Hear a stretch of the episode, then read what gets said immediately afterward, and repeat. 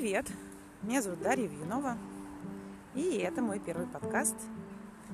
Я не знаю, о чем я буду говорить, наверное, делиться какими-то мыслями, в особенности про образование, про то, что происходит, как трансформируется у меня в представлении моей профессии, моей деятельности, моих проектов. И я буду делиться этими мыслями, идеями.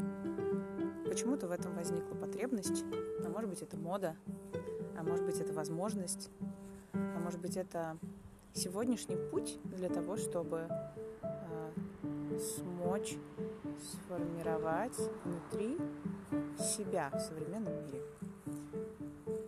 Читайте, слушайте, смотрите. Буду улучшать этот скилл.